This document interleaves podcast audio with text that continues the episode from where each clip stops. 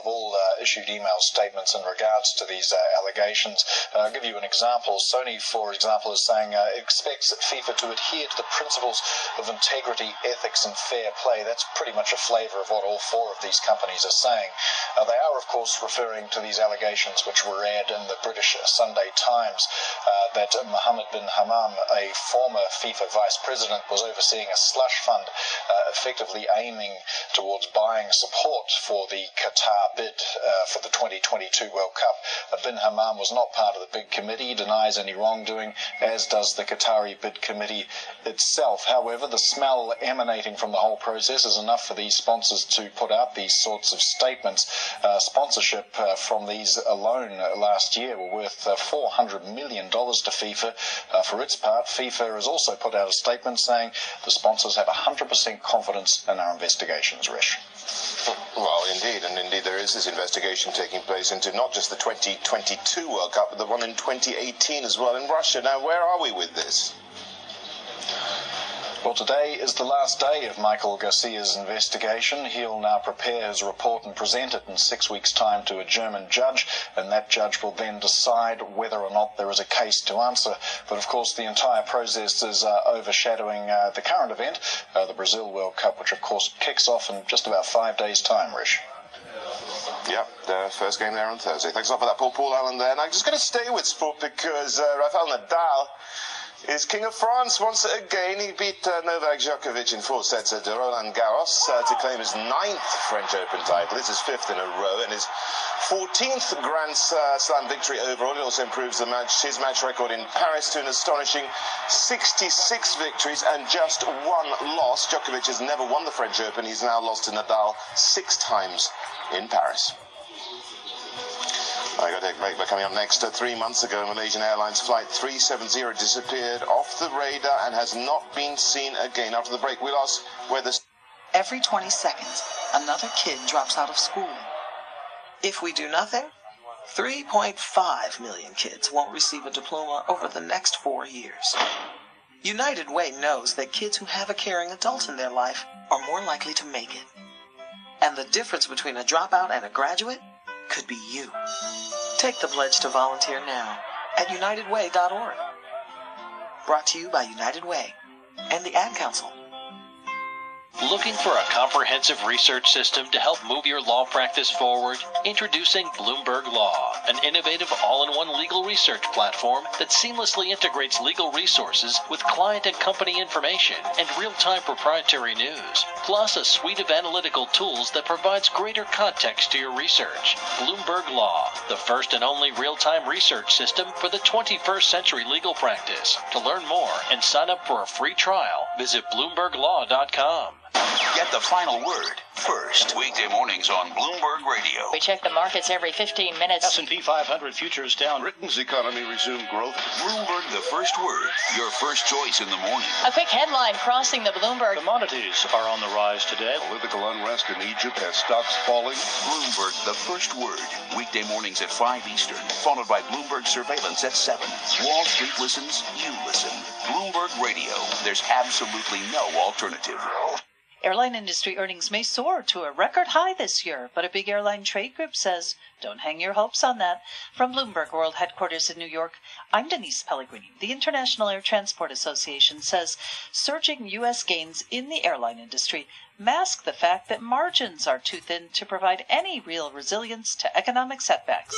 Tony Tyler is IATA Chief Executive Officer. Let's be clear, the, the level of profitability is on an upward path, and that's good, but it's still very thin. I mean, profit margins of 2.5% are really nothing to write home about. Um, so it's, it's, it's vulnerable. We certainly uh, have seen consolidation um, and uh, and developments in the international market between cooperation between airlines um, assist in this uh, in this movement upwards. Tyler saying at the group's annual meeting this week, carriers will earn 18 billion dollars in combined net income in 2014. That's 700 million less than previously forecast.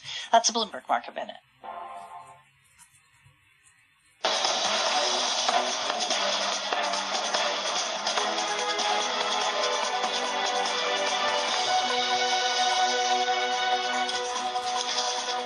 Data last month in China, exports on the up, but imports falling on weak domestic demand. Where now for the missing plane? Three months on, there's still no clue. And counting down to the cup, even NASA's involved in the science of soccer.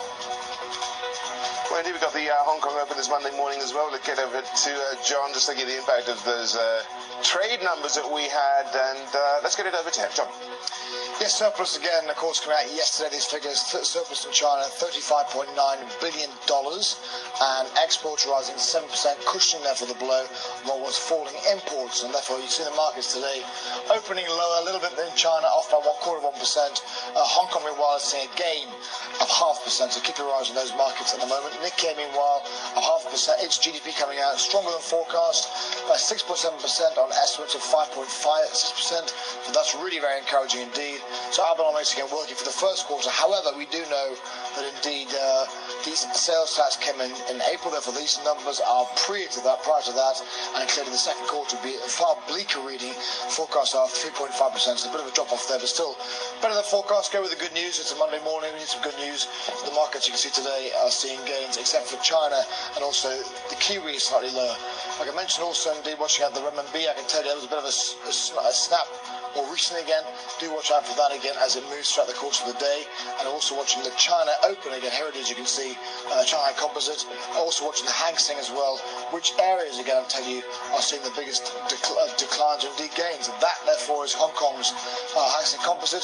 Healthcare, like Japan, healthcare is seeing declines. The more defensive plays are off the table today. A bit more risk. For example, tech stocks are seeing gains because the big gains in the US, which you know, of course, uh, goes for seven month time once again, were tech stocks, electronic stocks. That apart, you can see a bit of a mixed bag. Consumer goods also seeing gains, but overall, again, this impact. Healthcare is off, bit of risk on, but again, clearly just steady she goes. Well, indeed, let's get more on uh, those overseas sales numbers coming out of China, because they did rise, as John said, more than expected last month as uh, imports fell shy. Well, they do point to weaker spending at home. Let's get more analysis with our China economist, uh, Tom Orlik, who is in Beijing. Tom, tell me, China's exports doing a little bit better in May. Um, is it really a global story overall?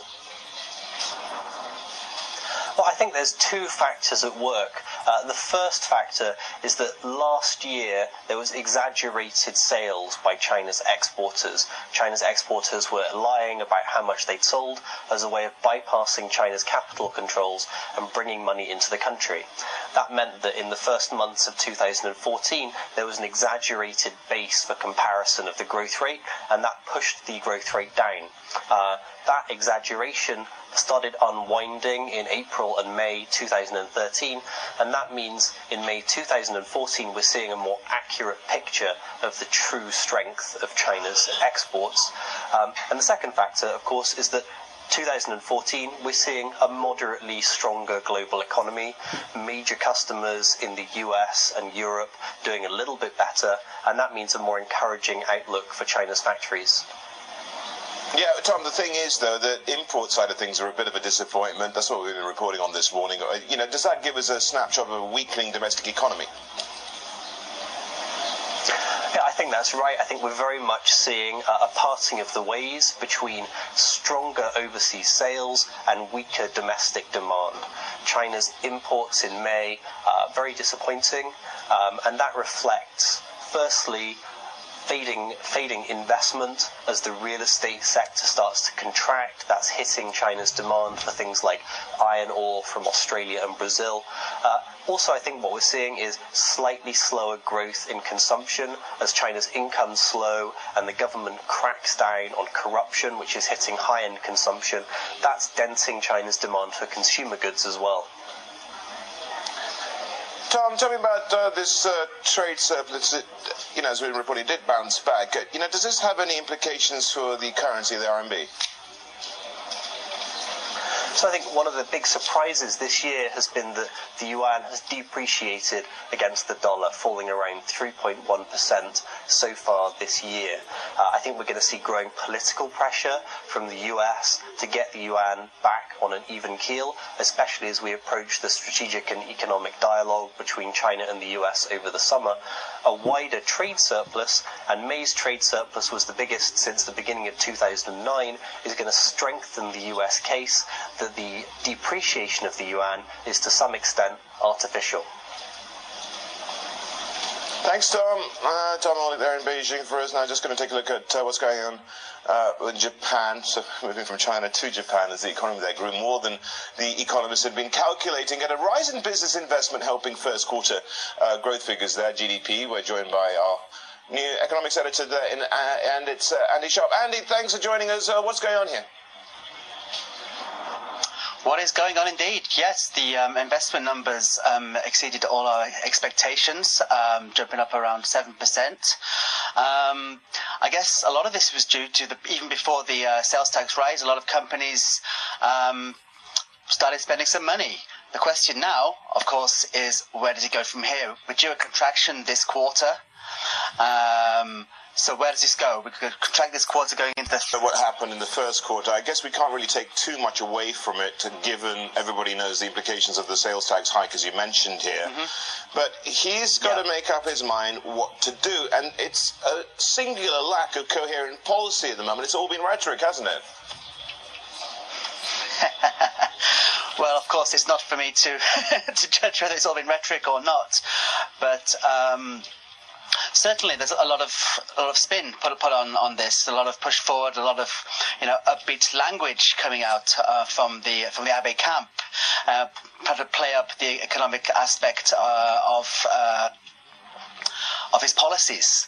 So yeah, I guess it just boils down now, you know, with, with wages still not going up, uh, prices going up, you squeeze in real wages, squeezing household budgets. It's whether now it all filters down into the, the pockets of people. Um, how Prime Minister Shinzo Abe does this, um, we're all watching here. Andy, thanks a lot for that. Andy Sharp there joining us uh, there from Tokyo. The latest, of course, on uh, that read of uh, what's been going on with growth there, which did come in ahead of estimates in the first quarter. Right, let's just move to some of the stories making headlines around the world now. In Pakistan, says 13 people have died and at least 18 have been hurt in a night-long gun battle at Karachi airport. Witnesses say heavily armed attackers disguised as police stormed a terminal reserved for VIPs and cargo. It's unknown who launched the attack. Karachi, though, has frequently been targeted by militant fighters fighters. The army says all the gunmen have been killed and that it is now in control of the terminal. Hanoi says a Chinese bird has rammed another Vietnamese ship near an oil rig in disputed waters. Fishery control officials say a surveillance vessel was hit Sunday afternoon. It's not clear how badly damaged it was.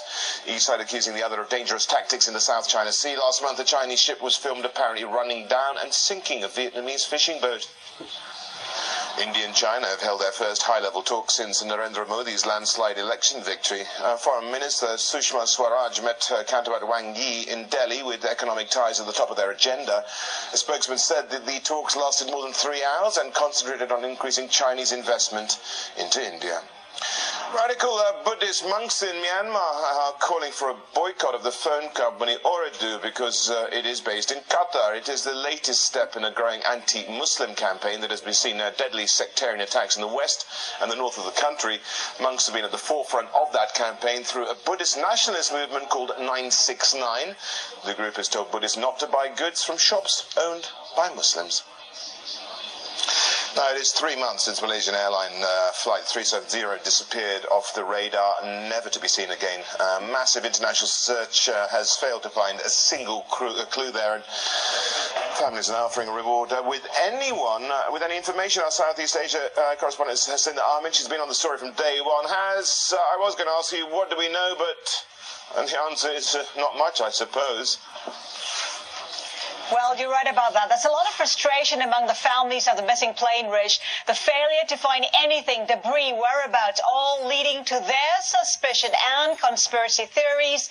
Some feeling that there may be a cover-up. So uh, the families are planning a $5 million crowdfunding campaign. They will hire private investigators, reward anyone willing to come forward with information on MH370's disappearance. They're hoping to uncover new clues. The latest development comes uh, on the back of an oil rig worker claiming he was sacked after sighting the plane. It also comes as the search moves to a new phase. The operation now covers a vast stretch of the Indian Ocean.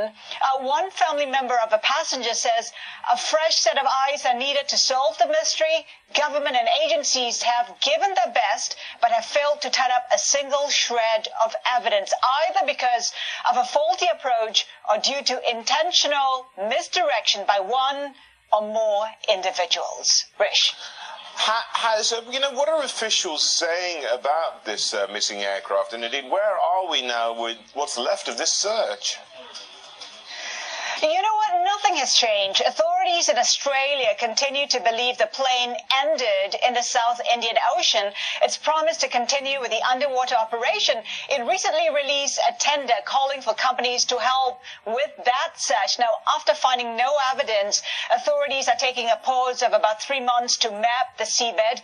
One possibility, they say, is that wreckage may be in part of the area too deep for the Bluefin 21 sub. Now, new equipment is needed to reach those depths when work resumes. Uh, investigators, Rish, they've scoured almost 5 million square kilometers of the ocean, 29 aircraft, 14 ships, still nothing. Keeping you busy though as well there has Haslinda Amin uh, joining us there from uh, Singapore right with the latest on the search for flight MH370. We've got to take a break uh, coming up afterwards. Uh, we're looking at uh, the business of mobile payments. Going to be hearing from Sirish Kumar. He's co-founder and uh, chief financial officer of Teller.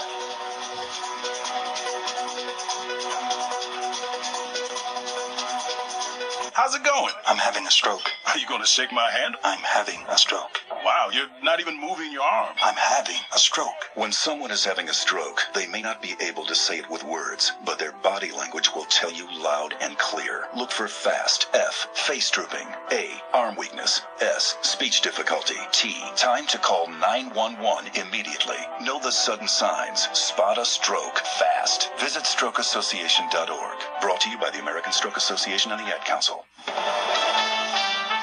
Time now for Bloomberg travel weather. Travel weather for Monday over the central part of the nation. It should be a beautiful day in Bismarck, North Dakota, 78 degrees, lots of sunshine. It's going to be sunny in Pierre, South Dakota, 74. Showers, though, will continue in International Falls, 71 degrees, with occasional rain in Minneapolis, St. Paul, 69. Partly sunny in Sault Ste. Marie, 72. Pretty good amount of sunshine in Detroit. Nice day Monday, 79. Mostly sunny in 75 in Chicago. Rain and thunderstorms in Kansas City, 69. Showers and storms in St. Louis, 73. And we're looking at thunderstorms in Memphis with a high Monday of 85. Oklahoma City, thunderstorms, 77. Showers and thunderstorms in Dallas, 85. New Orleans, partly sunny and 91. It's going to be uh, sunny and 93 in Brownsville and in San Antonio. And we're looking at sunshine on Monday in El Paso with a high up to 96 degrees. We'll check travel conditions in the western U.S. at our next report. I'm Bloomberg meteorologist Rob St. Pierre. Now let's check Bloomberg Sports. Yankees really struggled with runners in scoring position. One